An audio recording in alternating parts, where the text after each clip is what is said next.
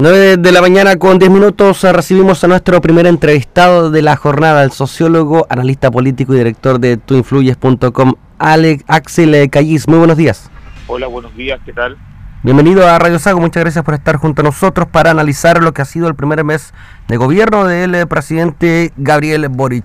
Primero que todo, desde eh, su análisis, supongo que ya ha realizado, ¿le pone un promedio positivo o negativo eh, primero que todo a la figura del presidente Gabriel Boric y a su actuar dentro de los problemas que han estado afectando a la nación durante los últimos años?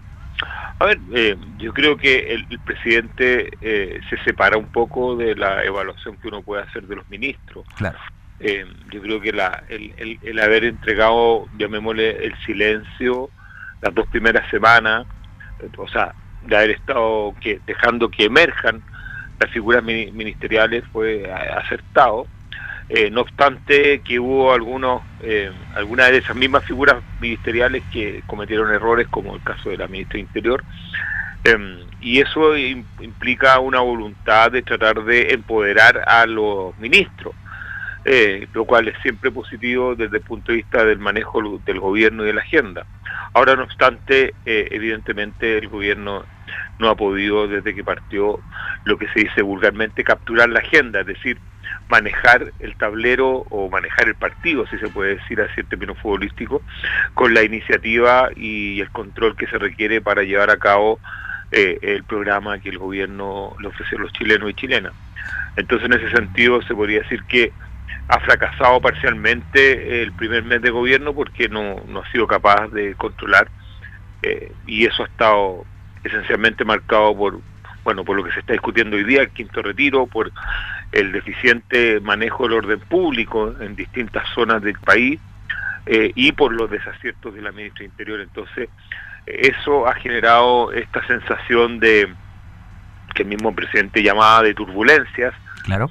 em, que en el fondo eh, hace que a uno despegue el gobierno. Es decir recién el, el, domingo con esta reunión que hizo el presidente con todos sus ministras y ministros, eh, como que se sintió que ahí partió el gobierno, o sea, como que antes estaban como... Improvisando ¿no? ¿no? No sé si improvisando, en rodaje, contratando gente, no tengo idea, pero no se notó. Y eso es eh, perder un mes eh, cuando se parte muy muy complejo. No es lo mismo perder un mes cuando uno va de salida, como fue el caso de Sebastián Piñera, que eh, el último año eh, el gobierno estaba bastante ausente y ahí operaba más bien la, los poderes legislativos que eran que los que llevaban la agenda, pero en el primer año es fundamental que el Ejecutivo, en un régimen presidencial como el chileno, tenga el control de lo que quiere hacer y eso no se ha visto. Pesa la falta quizás de experiencia política, uno quizás no recuerda cómo fue el primer mes de gobierno de Sebastián Piñera, de Michelle Bachelet, que tenían eh, más rodaje sobre el cuerpo. O sea, evidentemente que eh, cuesta mucho gobernar hoy en día. O sea, es súper complejo porque, no obstante, pues le, pasó a Piñera y le pasó a Boric. O sea, Piñera ganó el 2017 con más de 3.600.000 votos, que es una cifra para esa época muy grande, y ahora eh, Boric ganó con más de 4.200.000. Entonces, te voto que también es una cifra importante, pero eh, no obstante la, que la gente pueda votar por un presidente, eso no quiere decir que se comprometa con el presidente como existía antes. Antes las personas votaban y mantenían una cierta lealtad al voto y lo defendían y decían este es mi gobierno y yo lo defiendo hasta el final, esas cosas ya no ocurren. Las personas votan y si te he visto no me acuerdo, se desentienden y por lo tanto las lealtades son mucho más frágiles. Em, y así se tiene que gobernar nomás, o sea, si, si, si el gran, el gran déficit que hay en este minuto, no solamente en Chile, sino que en general en los regímenes presidenciales y en, en, el mundo, son eh, la palabra gobernabilidad, que pueden mantener cierto control de los países para que estos puedan desarrollarse y llevar a cabo sus planes. En ese sentido, eh, yo creo que ha habido un poquito de arrogancia por parte de algunos ministros de, de creer que que el cheque que le dio la ciudadanía era a todo evento y eso no es así y, tratar de innovar o no no hacer las cosas como siempre se han hecho.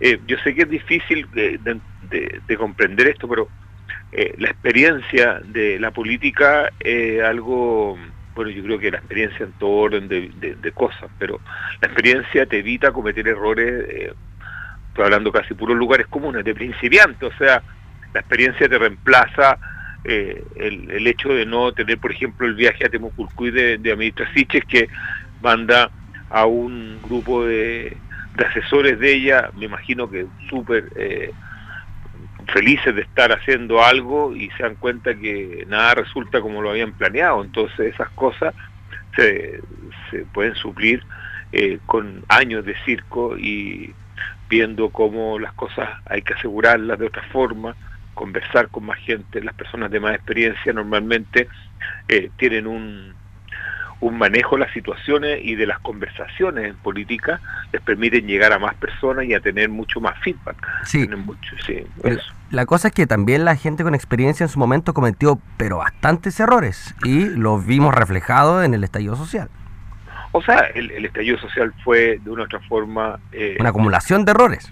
Es una acumulación de errores y de, claro, porque en el fondo la, experiencia también le trae maña y le trae a veces corrupción, es decir, eh, el, hecho de estar tanto tiempo el poder en, en, algunas personas desgasta, llamémosle la ética, y la, y la ética eh, se empieza a relajar y empiezan a haber negocios, se sienten seguros.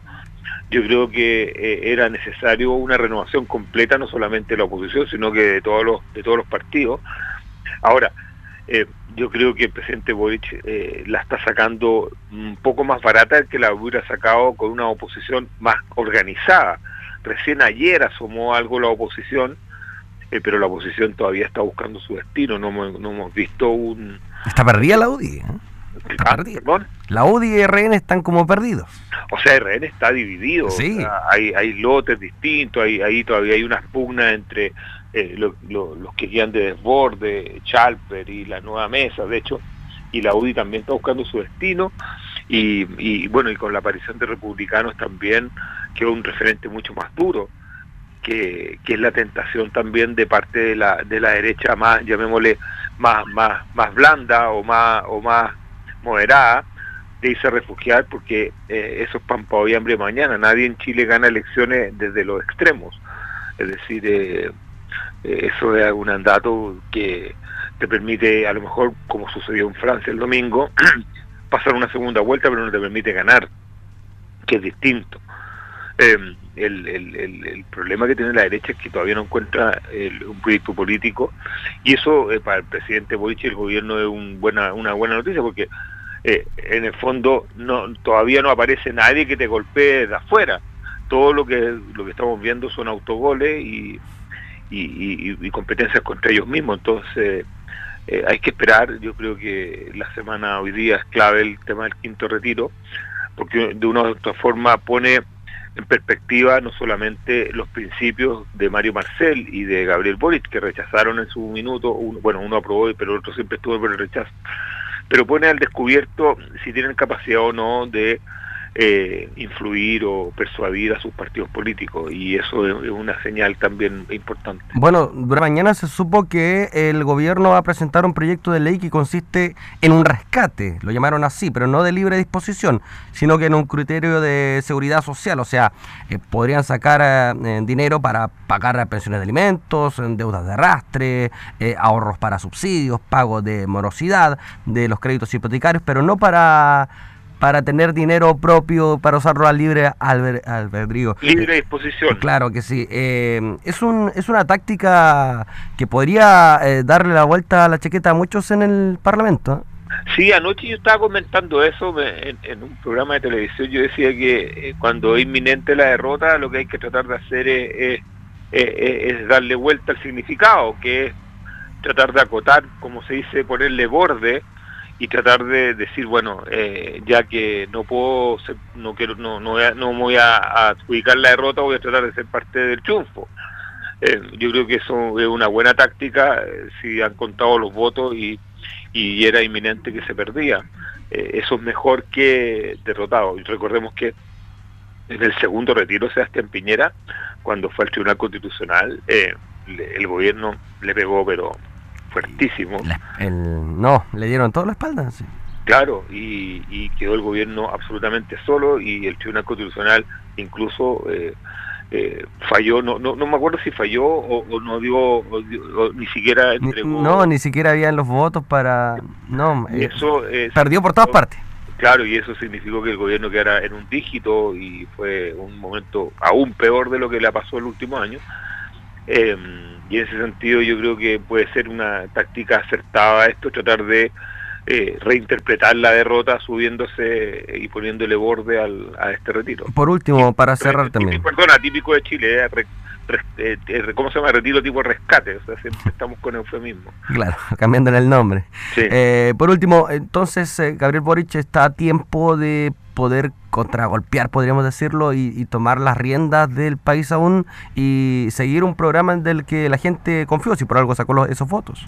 O sea, bueno, él, tiene que llevar a cabo las promesas por las cuales la gente votó, o sea, em, y tiene que tener un, yo bueno yo creo que es esencial que tome más que las riendas que haya una agenda que le permita al gobierno gobernar perdón lo que estoy diciendo pero es que en este el primer mes no se vio una direccionalidad, es decir, uno veía el auto andando, pero no con dirección. O sea, aquí tiene que decir, vamos para allá. Y si se, si se equivocan, bien, pero se tienen que movilizar hacia alguna parte. Y eso es eh, direccionalidad política, eso es ejercer el cargo eh, y el liderazgo y avanzar con perspectivas del programa. Eso es. Perfecto.